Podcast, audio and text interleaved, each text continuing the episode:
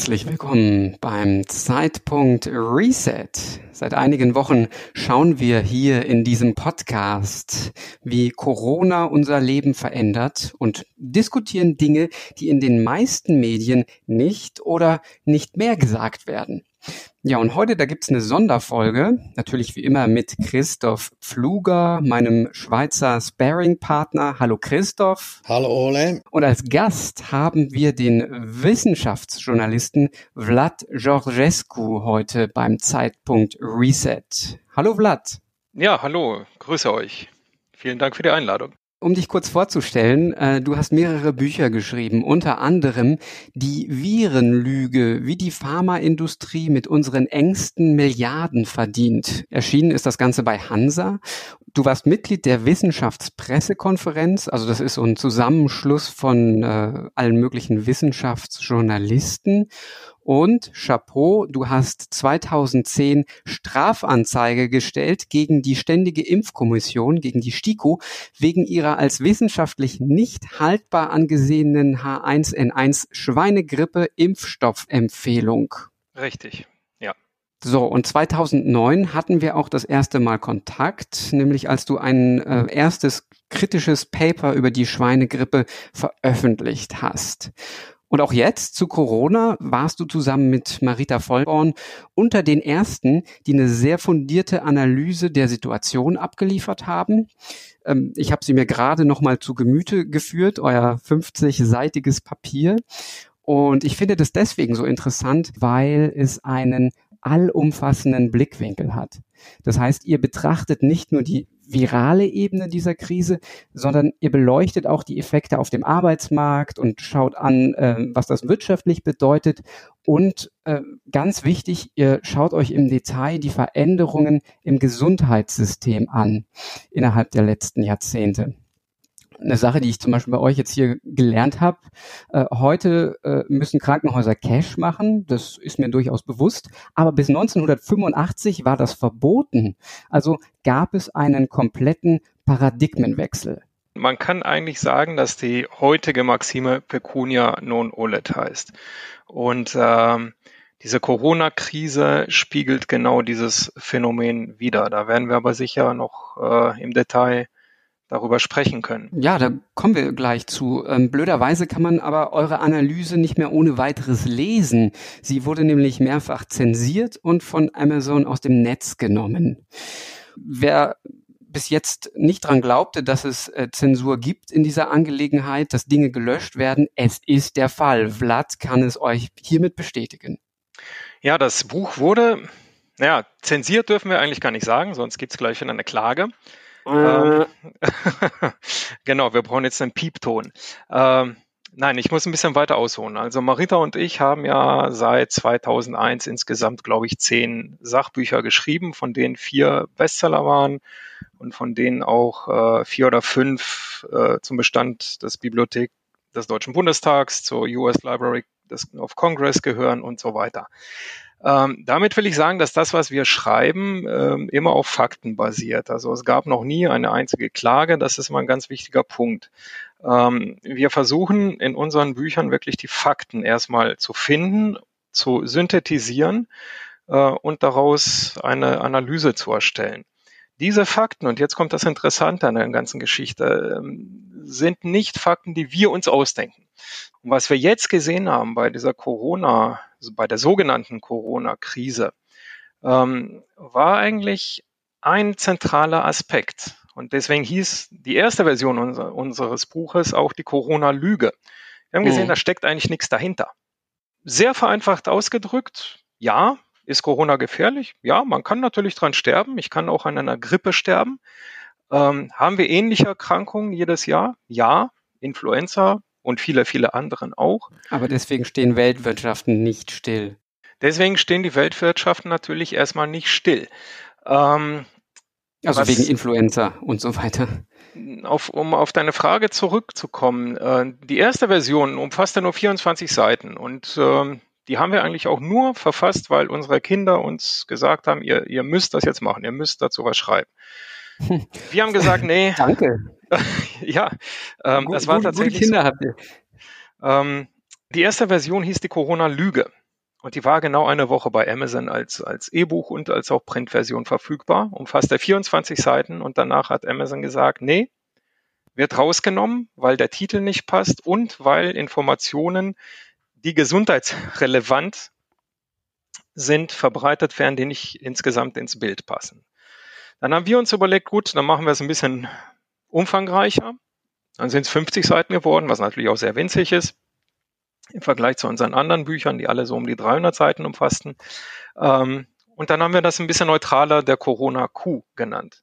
Und dieses Buch hat es dann, oder diese Schrift, sage ich mal, es ist ja kein, kein Buch in dem Sinne gewesen, diese Schrift hat es dann, glaube ich, so zehn Tage geschafft. Und dann kam wieder von Amazon genau das Gleiche. Ähm, es wurde im Grunde einfach rausgenommen. Und das ist natürlich Zensur. Also mhm.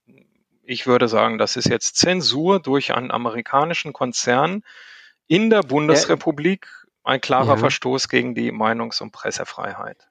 Und äh, kleines Sternchen, ein Konzern, der an dieser Krise extrem verdient. Aber da kommen wir nachher noch dazu.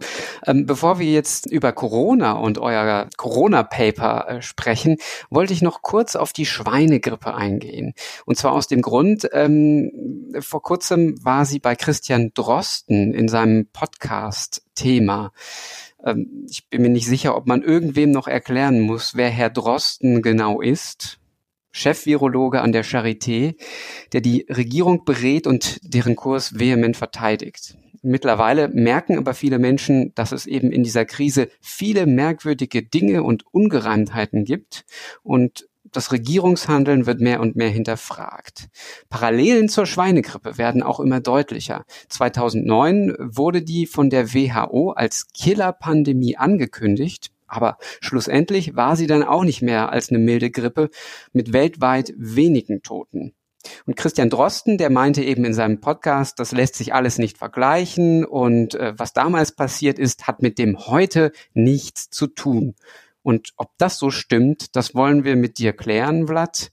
Hören wir erstmal kurz rein in äh, den Anfang dieser, dieser Podcast-Folge vom NDR mit Christian Drosten. Man kann ja die Coronavirus-Pandemie auch historisch vergleichen mit anderen Epidemien und Pandemien. Vor mehr als zehn Jahren gab es, da erinnern sich viele sicher noch dran, die sogenannte Schweinegrippe H1N1. Damals warnte die Weltgesundheitsbehörde mit deutlichen Worten. Jetzt zuletzt hieß es von der WHO, das Coronavirus ist zehnmal tödlicher. Hat man sich damals verschätzt bei der Schweinegrippe? Also man hat sich am Anfang der Schweinegrippe-Pandemie, das war eine Pandemie, schon verschätzt, was die Schwere angeht. Ja, zur Schwere, da kommen wir gleich noch, beziehungsweise haben wir es ja schon kurz gesagt. Aber erstmal zum Wort Pandemie. Ja, es war eine Pandemie, aber nur, weil damals die WHO an den Kriterien geschraubt hat. Vor 2009 galt als Pandemie ein Virus, das sich weltweit ausbreitet und viele Todesopfer einfordert. Und mit der Schweinegrippe hat die WHO aber diesen letzten Teil gestrichen. Und seitdem, also seit 2009, haben wir eine Pandemie, wenn sich ein neues Virus weltweit ausbreitet. Da sind die Anzahl der Toten egal. Also wurden die Kriterien durchaus drastisch abgestuft. Natürlich. Ähm, die WHO ist ja mitunter eine pharmazeutisch-politische Institution. Also da muss man sich auch nichts vormachen. Ähm, die Frage ist ja nicht, warum die WHO äh, jetzt den Begriff Pandemie geändert hat, und die Klassifizierung, sondern man sollte sich eigentlich fragen, wer steckt dahinter? Also wem mhm. nutzt das? Ähm, da fängt es an und wird wirklich interessant. Ja, zusammenfassend sagt Drosten zur Schweinegrippe Folgendes. Damit konnte man einfach nicht rechnen. Und dann plötzlich stellt sich raus, man hat etwas ganz Wichtiges komplett übersehen, und zwar über lange Jahre der Influenza-Forschung auch übersehen, weil man dort gar nicht die Gelegenheit gehabt hätte, das zu studieren. Also eigentlich ist es einfach dumm gelaufen, muss man sagen. Man Oder hat gut. sich am Anfang verschätzt. Oder auch gut, mhm. genau. Aber aus, sagen wir mal, aus Sicht der heutigen Interpretation und es es werden ja viele Vorwürfe heute erhoben gegen die Medizin, gegen die Epidemiologie, gegen die Impfstoffforschung und so weiter. Ich finde diesen Ton interessant, weil man merkt an seiner Reaktion sehr gut, um was es äh, Drosten in dieser Angelegenheit geht. Denn dass die Schweinegrippe nicht viele Tote gebracht hat, das ist für ihn erstmal dumm gelaufen. Und glücklicherweise hat er dann eine Redakteurin, die ihn gleich korrigiert. Doch bezeichnend finde ich seine spontane Einschätzung allemal. Und ja, das äh, gibt mir zu denken für die jetzige Situation. Naja, ich denke, Drosten weiß genau, was er sagt, ähm, wenn er die Schweinegrippe erwähnt.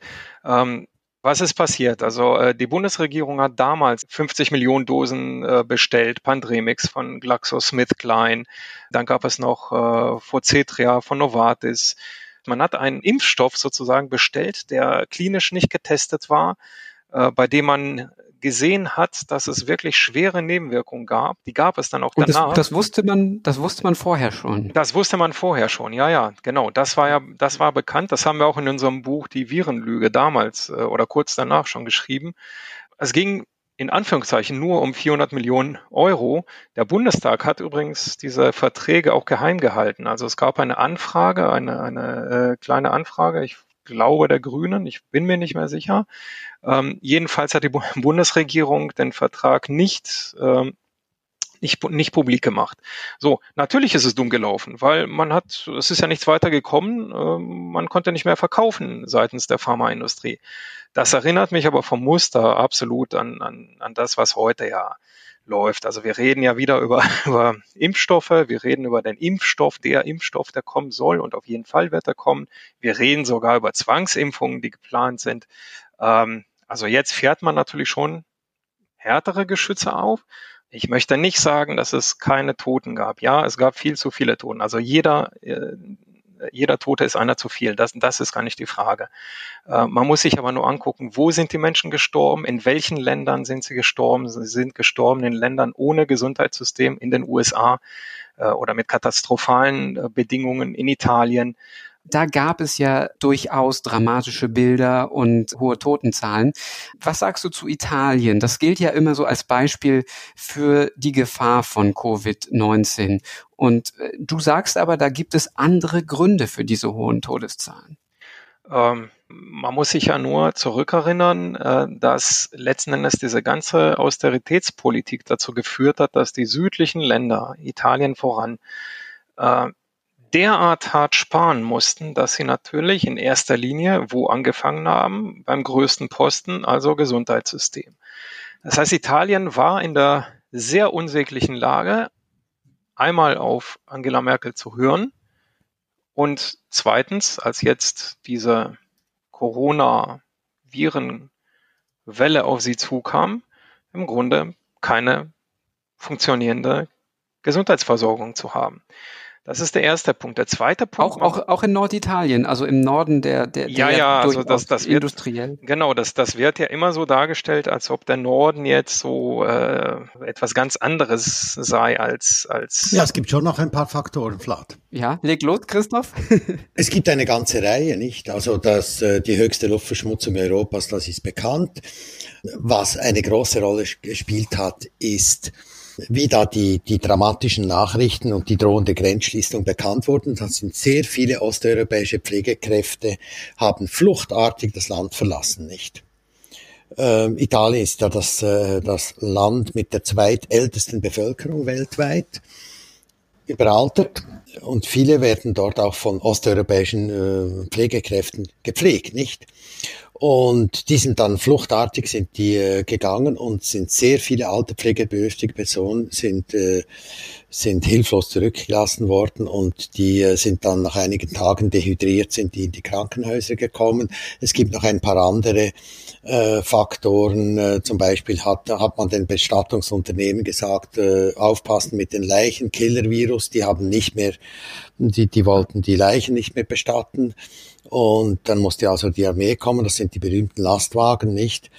Und es gibt noch ein paar andere Faktoren, die, wo man sagen muss, typisch italienisch, aber ähm, das sind viele Sonderfaktoren, die auch äh, ganz deutlich zeigen, dass eigentlich die Kofaktoren in dieser ganzen sogenannten Pandemie eigentlich die viel wichtigere Rolle spielen als das Virus selber, nicht? Also in Italien ungefähr äh, dieselbe DNA der Menschen. Ich denke nicht, dass es da große Unterschiede gibt. In Deutschland auch, Virus auch ungefähr dasselbe. Äh, warum schlägt es hier so zu und an anderen Orten äh, ganz anders, nicht?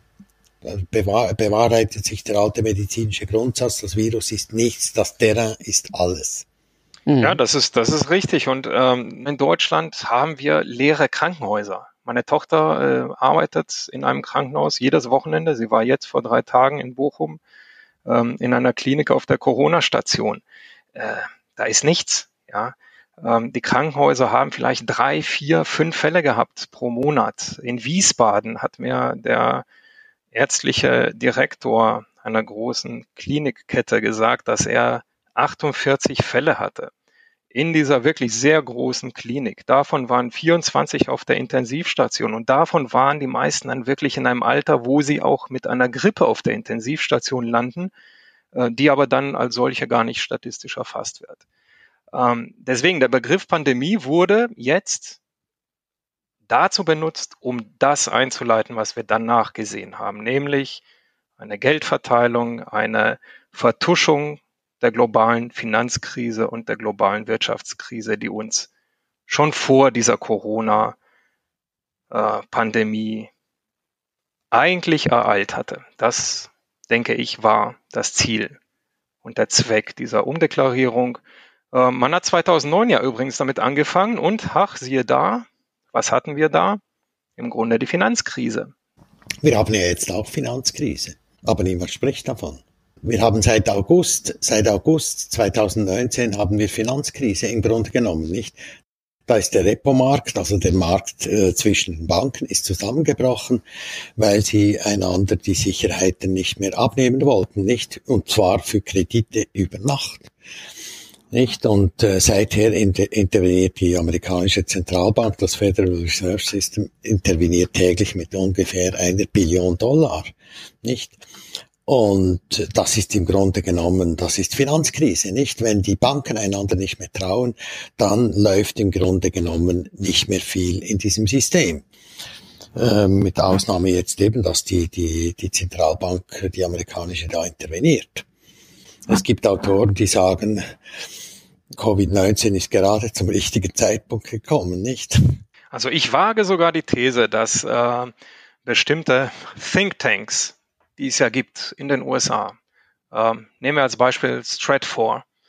Ähm, dass solche Thinktanks natürlich dieses Virus jetzt nicht freigesetzt haben, das, das sicher nicht. Aber dass sie sich gesagt haben, Mensch, kommt ja gar nicht so ungelegen. Man muss sich ja auch angucken, wann, wann kam das? Das kam ja im Grunde zu einem Zeitpunkt, als dieser Handelskrieg mit China so auf dem Höhepunkt war. Also jetzt ist er noch, noch mehr auf dem Höhepunkt. Trump schafft das, dass, dass es eskaliert und eskaliert. Ähm, aber das war dann so, so der Punkt, wo man sich gesagt hat, so eigentlich salopp ausgedrückt, pfeifen die USA aus allen Löchern und der Westen gleich mit. Ähm, also nutzen wir das jetzt so ein bisschen aus. Man hat ja zwei Fliegen mit einer Klappe dann eigentlich auch ähm, erledigt. Zum einen natürlich was du gesagt hast, diese Bailouts, die jetzt, also es, es wird ja 1,5 Billionen hier und eine Billion in der EU und ähm, genau, es ist also die Finanzkrise 2.0, nur dass diesmal die, äh, die Gelddruckmaschine wesentlich, wesentlich stärker angeschmissen worden ist.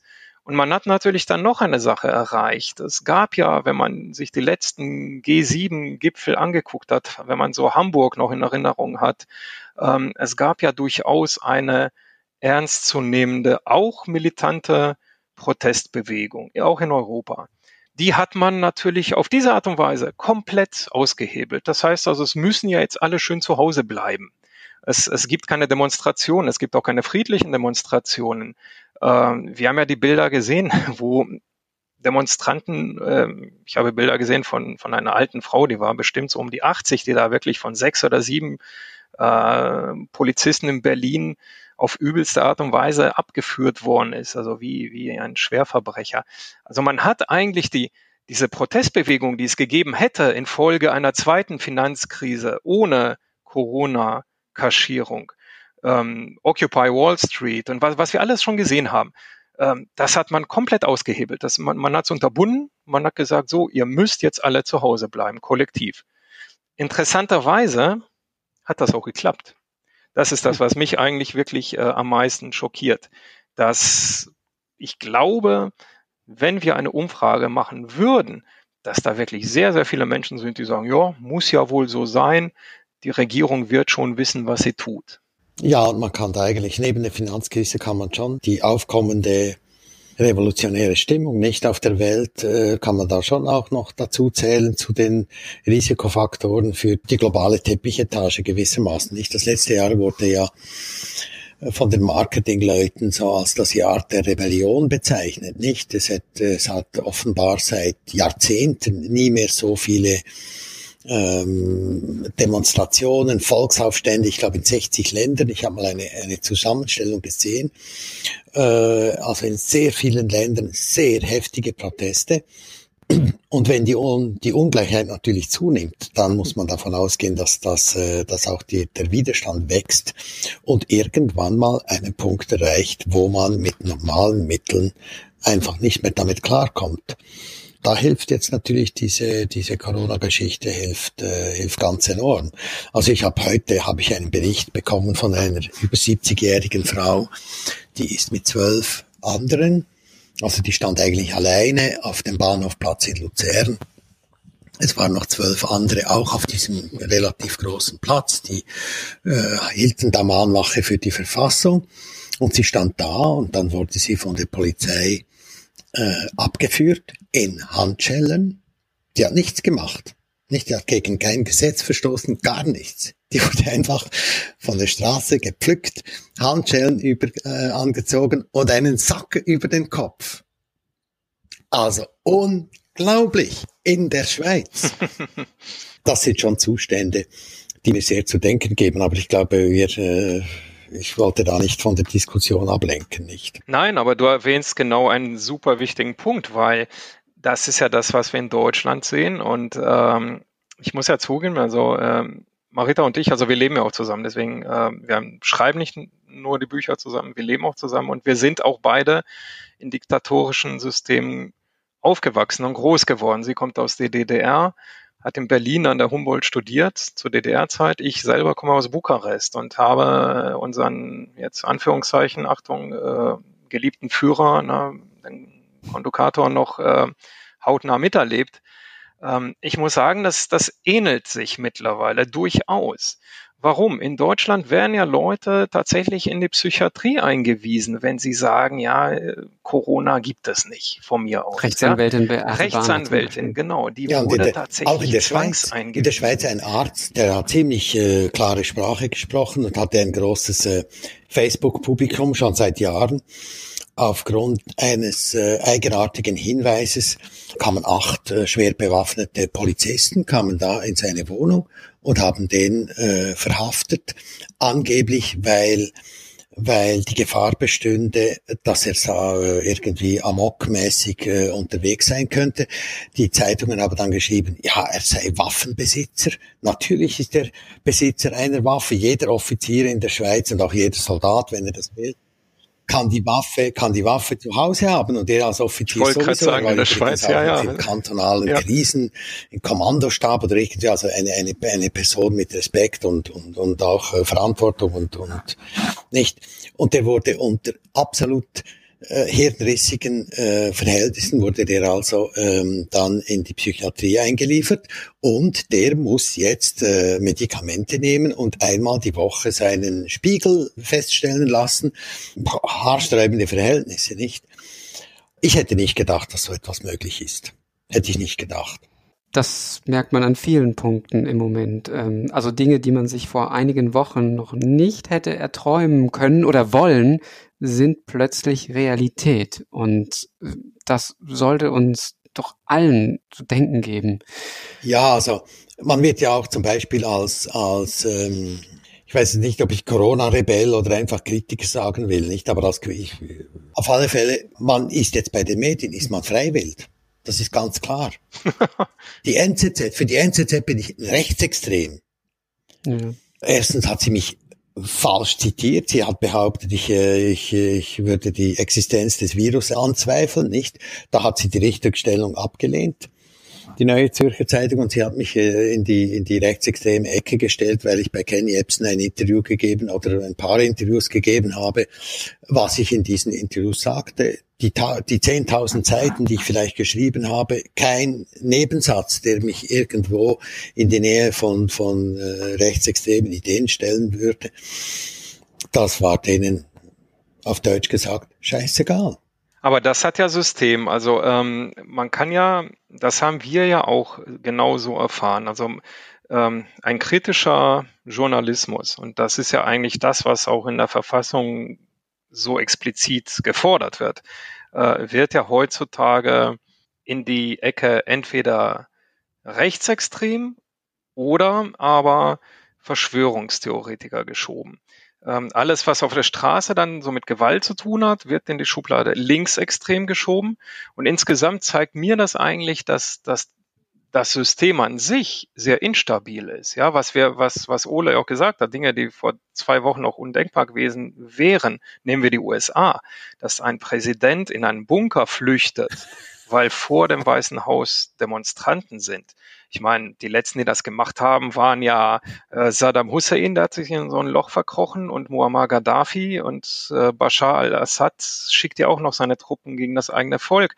Also was unterscheidet dann diesen Menschen von, von wirklich äh, Diktatoren? Gar nichts. Ähm, und wenn ich heute lese, dass selbst sein Verteidigungsminister sagt, Moment mal, wir setzen nicht unsere Armee gegen das amerikanische Volk ein und dass der Präsident das aber machen will, das zeigt mir, dass eigentlich der Point of No Return schon erreicht ist. Also eigentlich wird es, glaube ich, darauf hinauslaufen, dass es zu, zu einer Auseinandersetzung kommt, die nicht mehr gewaltfrei werden kann, bis bestimmte Fronten dann geklärt sind oder bis zumindest diese alten Strukturen entweder umdenken von sich aus äh, oder gestürzt werden. Und ich glaube, deswegen reagieren diese Systeme auch so, so nervös, so, so, äh, so super aggressiv. Okay, wow. Auf jeden Fall ähm, müssen wir durch ein tiefes Tal, bevor wir das Licht sehen. Ja, also ich sehe schon, ich sehe schon ein bisschen Licht. Ich bin zwar kein, ich bin zwar Go kein gläubiger und praktizierender Christ mehr. Also ich bin, ich bezeichne mich als eigentlich als freien religiösen Menschen. Aber trotzdem hat Pfingsten für mich doch noch eine gewisse Bedeutung. Und zwar ist es doch in der christlichen Tradition das Fest, wo sich äh, gewissermaßen der Geist auf der Erde ähm, ausgebreitet hat. Also in diesem Fall der Heilige Geist. Es kann auch ein heilender Geist sein und, und, und also Pfingsten hat, hat für mich äh, immer noch eine gewisse Bedeutung. Und äh, da hatten sich also 60, äh, 70 äh, Leute haben sich da auf der Rütliwiese getroffen. Das ist der Ort, wo ähm, äh, 1291 nicht drei Eidgenossen aus den Kantonen Uri, Schwyz und Unterwalden sich gegenseitige Unterstützung geschworen haben im Kampf gegen die fremden Vögte aus Habsburg und gewissermaßen die, die, die Eidgenossenschaft gegründet äh, hatten und wo der General Guison, unser General im Zweiten Weltkrieg, sein Offizierskorps zusammengerufen hat, um seine Strategie äh, gegenüber Nazi-Deutschland äh, zu erklären. Also ein Ort, wo wichtige wie soll ich sagen, wichtige geistige Ereignisse äh, stattfinden oder stattgefunden haben. Und da waren jetzt also 70 Leute äh, an Pfingsten waren dort aus allen Kantonen Vertreter und die haben ähm, einen Text haben die da äh, gesprochen gemeinsam, so im Sinn von wir, die Erben der Eidgenossenschaft, wir geloben für die Verfassung der Schweizerischen Eidgenossenschaft einzustehen, sie zu verteidigen und zu vollenden nicht? Die Verfassung mit all ihren wunderbaren Ideen von Gleich, Freiheit, Gleichheit und Brüderlichkeit ist eigentlich eine Art Baby, noch entwicklungsfähig und da gibt's noch einiges zu tun. Und ähm, also für mich war das ein absolut äh, beeindruckendes Ereignis, äh, dieses Commitment, dass da die 70 Leute sich gegenseitig gegeben haben. Ja, wir stehen äh, für die Verfassung, wir verteidigen sie und wir wollen weiter an ihr arbeiten. Und ich bin überzeugt, dass dieser kleine Haufen, so wild und unkoordiniert er ist, der hat jetzt wirklich das, äh, das geistige Zeug, um, äh, um die Erosion der Verfassung, die ja bei uns jetzt auch stattfindet seit einigen Monaten, um die äh, aufzuhalten und, und eine Wende her, herbeizuführen. Also es war, es war für mich ein ganz toller Lichtblick und ich zweifle irgendwie keine Sekunde, dass, dass von dieser kleinen Gruppe aus wirklich äh, tolle Impulse ausgehen werden. Mein Lichtblick. Dieses Baby, diese Inspiration wollen wir begleiten im Zeitpunkt Reset. Das ist der Podcast, den ihr hier hört. Und mein kleiner Lichtblick, ihr könnt uns jetzt mittlerweile auf allen Podcast-Plattformen abonnieren und auch gerne bewerten mit möglichst vielen Sternen. Vielen Dank dafür wir halten die Stellung. Und ähm, Vlad, vielen, vielen Dank. Ich hoffe, demnächst bist du mal wieder mit dabei. Ole, er ist regelmäßiger Gast. Du weißt es einfach noch nicht, aber äh, ist doch gut. Vielen Dank für die Einladung. Es hat mir wirklich sehr viel Spaß gemacht. Es war ein gutes Gespräch. Tschüss okay, miteinander. Also, macht's gut. Ein besonderer Dank geht auch noch an Pierre und Thomas von Ici et Lui, dem Elektropop-Duo aus Frankreich, für die Musik unserer Show. Wenn ihr mehr von den beiden wollt, dann guckt in die Show Notes. Da gibt's auch Links und Hintergründe zu allen Themen, die wir in der Sendung besprochen haben. Show Notes werden leider nicht bei Spotify angezeigt. Dafür müsstet ihr auf eine andere Podcast-Plattform wechseln.